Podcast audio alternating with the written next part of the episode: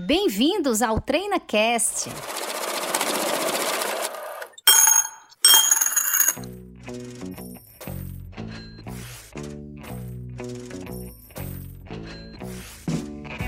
Olá, ouvintes do TreinaCast. Eu me chamo Paula Fradique, sou diretora de operações da Treinacom Negócios Empresariais.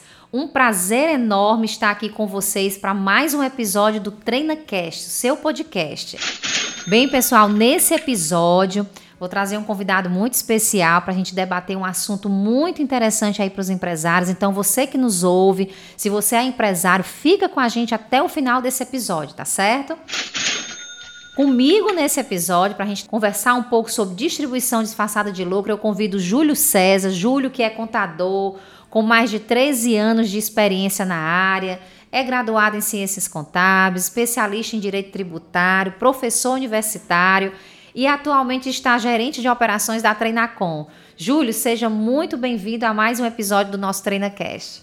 Muito obrigado, Paulo. Agradeço demais o convite e estou muito feliz em poder contribuir com esse tema tão desafiador. Com certeza, não tenho dúvida de que a gente vai ter um bate-papo aqui muito bacana. Bem, gente, hoje a gente vai falar sobre esse tema de muita relevância para todos os empresários, né?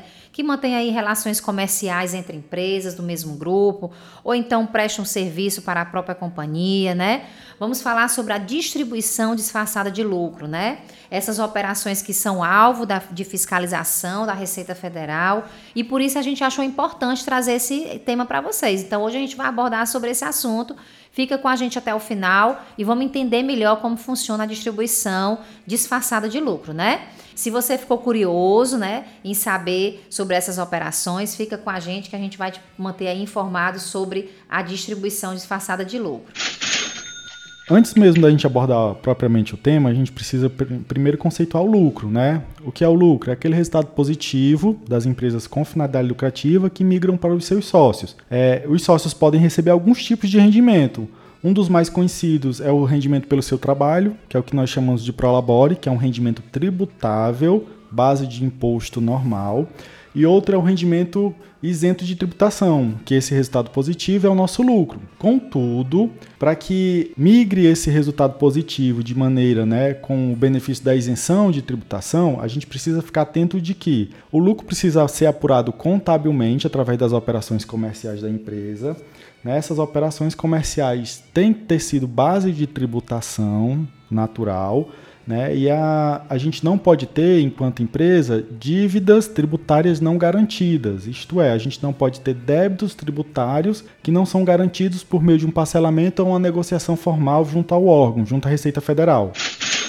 Maravilha, Júlia, bem esclarecedor. É muito importante a gente deixar aqui claro para o nosso ouvinte que para que o lucro né, seja realmente isento da tributação, ele precisa já ter né, as operações comerciais da empresa, elas já devem ter sido oferecidas à tributação se assim devido, né? Porque a gente vai ter empresas aí com operações monofásicas, né? Que não vai ter incidência de tributação, mas se devido que já tenha sido oferecida a tributação e que a empresa também esteja em situação regular com o fisco, né? Se não for mediante um pagamento regular do tributo, mas que ele já tenha negociado essa dívida, parcelado para que não haja aí uma interpretação de que esse lucro ele não exista, né? Isso seja vedado pela fiscalização, né? Então, diante desse nosso conceito inicial, né, havendo qualquer relação comercial entre a pessoa jurídica e pessoa ligadas, essas relações precisam ser formalizadas e estarem de acordo com as boas práticas de mercado, né? Do ponto de vista fiscal, as disposições para distribuição de façada de lucro disciplinam as relações comerciais em que o contribuinte contrata operações em condições não justas, diferente das praticadas de mercado, né? Isso, perfeitamente. Essas contratações ocorrem com pessoas ligadas, certo? Primeiro a gente precisa conceituar o que são essas pessoas ligadas. Dentro do, da legislação, né, do regulamento do imposto de renda, a gente tem no conceito de pessoa ligada o sócio ou acionista das empresas, mesmo quando for outra pessoa jurídica participante do capital social, os administradores ou titulares das pessoas jurídicas, bem como seus cônjuges, parentes em até terceiro grau, inclusive afins dos sócios da pessoa física de que trata o, o inciso da legislação, e demais pessoas que se referirem lá no inciso segundo dos administradores e titulares da pessoa jurídica. Lá no artigo 529, né, Júlio, do regulamento? Perfeito. Perfeito. Ressaltando que não há, pessoal, impedimento legal para que as empresas e pessoas ligadas comercializem quaisquer operações entre si. Não tem impedimento para isso. O que há como impedimento é a existência de operações supervalorizadas ou subvalorizadas, né, de maneira a interferir no resultado da empresa e, por consequente, na base tributada. Então, as relações comerciais entre empresas são altamente legais. A gente só precisa observar essa questão do valor das operações, para que não dê uma caracterização de que algo está errado ali nas operações, de supervalorização, né? Ou subvalorização, e haja esse entendimento por parte do fisco de que algo deixou de ser oferecido à tributação, não é isso, Júlio? Isso mesmo, Fradique. É, percebam que, por haver influência significativa naquela relação das pessoas ligadas que a gente comentou mais acima, é os agentes operadores das relações dessas transações, eles podem facilmente é, modificar as negociações dos valores de maneira que eu possa migrar um resultado de uma para outra. Eu posso modificar a minha influência, os resultados de receitas, custos e despesas e, é, por exemplo, dar um prejuízo em determinada pessoa jurídica em detrimento a um lucro em outra pessoa jurídica, por haver uma relação comercial de compra e venda, ou então a relação mesmo outra. É perfeito. Isso pode caracterizar um benefício aí para quem está tendo a geração do lucro ou quem está até mesmo no prejuízo, porque às vezes isso ocorre porque o o outro tem uma carga tributária menor, o prejuízo para ele, né? Então acaba para ele o lucro não é tão importante comercialmente, ele não tem a necessidade de mostrar essa lucratividade, né? E às vezes a empresa é até constituída com essa finalidade, né? De gerar um despesamento e oferecer um benefício para o outro. Então é, é muito importante que isso seja observado, né? Bem, pessoal, se você está gostando aí desse episódio, eu espero a gente estar tá contribuindo. É um episódio curto de um assunto de muita relevância, né? Compartilhe o episódio, vamos fazer esse episódio chegar aí ao máximo de pessoas, o máximo de empresário. É um tema muito importante. A gente está falando sobre é, distribuição disfarçada de lucro, né? O lucro, toda empresa ela é constituída para dar lucro, né, Júlio? Não existe empresa que a gente constitua para não ter o lucro. Todo sócio, todo empresário, ele quer ter o lucro. Mas é muito importante a gente fazer o bom gerenciamento das informações para que a gente não tenha aí um registro equivocado ou dê um, uma impressão, vamos dizer assim, é, de dolo para o fisco, né? Então, importantíssimo esse nosso episódio. Se você está gostando, compartilha aí com o maior número de pessoas para que a gente possa aí esclarecer essa dúvida. Então, muito cuidado, como eu já falei, nas relações comerciais com pessoas ligadas. Aí o Júlio já me falou sócios, né? É, com parentes, cônjuges. Então é muito importante a gente ter cuidado com as relações comerciais com essas pessoas, porque podem haver relações comerciais, não, nós não estamos dizendo que não pode, pode haver, mas a gente precisa observar se os valores comercializados estão justos, né, dentro das práticas de mercado, né? Como já foi dito, sem supervalorização, sem subvalorização, ou seja, nem mais nem menos, né? Tudo dentro da prática de mercado para que não haja uma interpretação equivocada. Isso, perfeitamente, Paula. Até a legislação do ela define alguns né, é, indícios, algumas presunções de distribuição disfarçada de lucro. A título de exemplo, é, pelo decreto 1598, presume-se distribuição disfarçada de lucro. As seguintes operações: é, operação comercial em que se aliena por valor notoriamente inferior ao de mercado bem do seu ativo à pessoa ligada né, adquire por valor notoriamente superior ao valor de mercado bem de pessoa ligada, perde em decorrência do não exercício de direito à aquisição de bem e em benefício de pessoa ligada, sinal, depósito em garantia ou qualquer importância paga para obtenção dessa aquisição do bem, transfere à pessoa ligada sem pagamento ou por valor inferior ao de mercado direito de preferência à subscrição, seja valores mobiliários ou emissão de documentos da companhia, ações, paga a pessoa ligada aluguéis, royalties ou assistências técnicas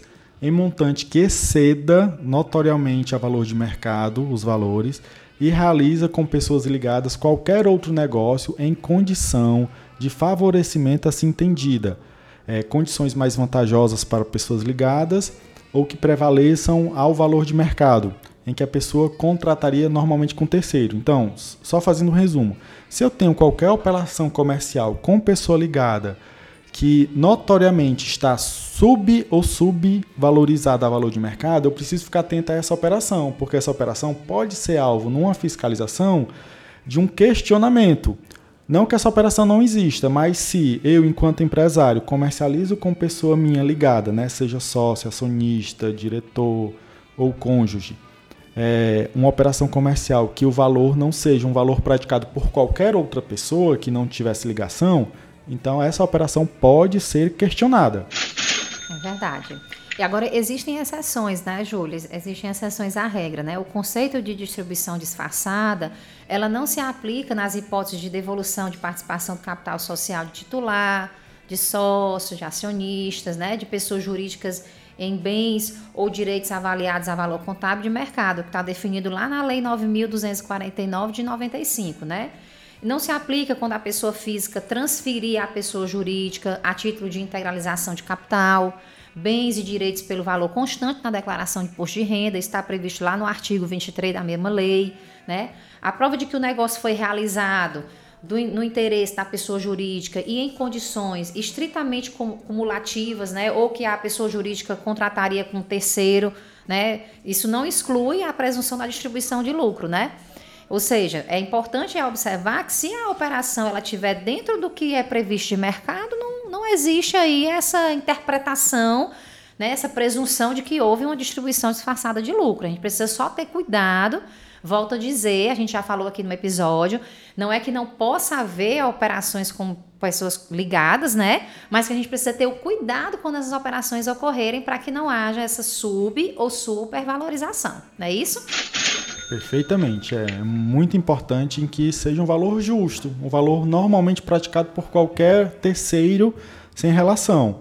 Pois, havendo a caracterização de distribuição disfarçada de, de lucro, conforme previsto lá no Decreto 1598, o lucro que foi caracterizado como distribuído disfarçadamente, ele pode ser tributado como rendimento da pessoa física que recebeu ou rendimento da pessoa jurídica.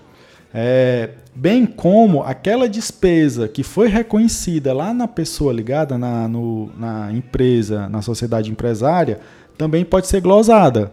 Logo, vai ser base de tributação. Então, havendo a caracterização da distribuição disfarçada de lucro, há o gloso da operação comercial e a tributação dessa operação, seja na base da pessoa jurídica ou na base da pessoa física, conforme os percentuais definidos em lei.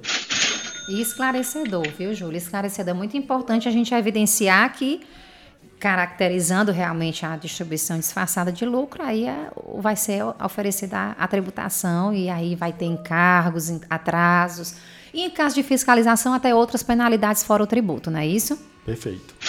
Realmente, pessoal, é preciso ter muita atenção com essas operações, né? Pois mesmo que na prática não haja má intenção ou dolo ao patrimônio, Precisamos ainda assim documentar bem as operações para que não haja uma má interpretação dos fatos e para que a empresa, né, os envolvidos, não sejam penalizados por desconhecimento da legislação. Então, se você ainda tem dúvida a respeito desse assunto, Procure a sua assessoria contábil, sua assessoria jurídica, para que você possa aprofundar mais sobre o tema. Nós estamos aqui à disposição de você, ouvinte. Se você quiser enviar a sua dúvida, envia para a gente podcast.treinacom.net, que o Júlio vai ter o maior prazer em responder vocês, tá certo? Muito obrigada, Júlio, por estar comigo nesse episódio. Mais uma vez, né? Você que é veterano aqui no podcast. Obrigada.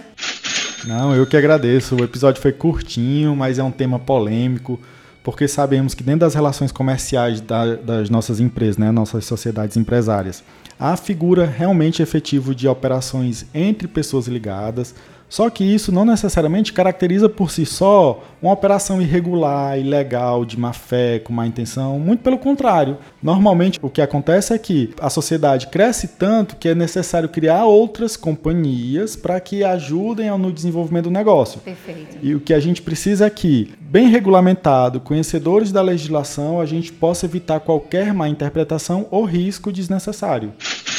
Perfeitamente. Obrigada mais uma vez pelo esclarecimento final, certo? E você que nos ouve, se você gostou desse episódio, compartilha e a gente aguarda você no próximo TreinaCast. Tchau, tchau.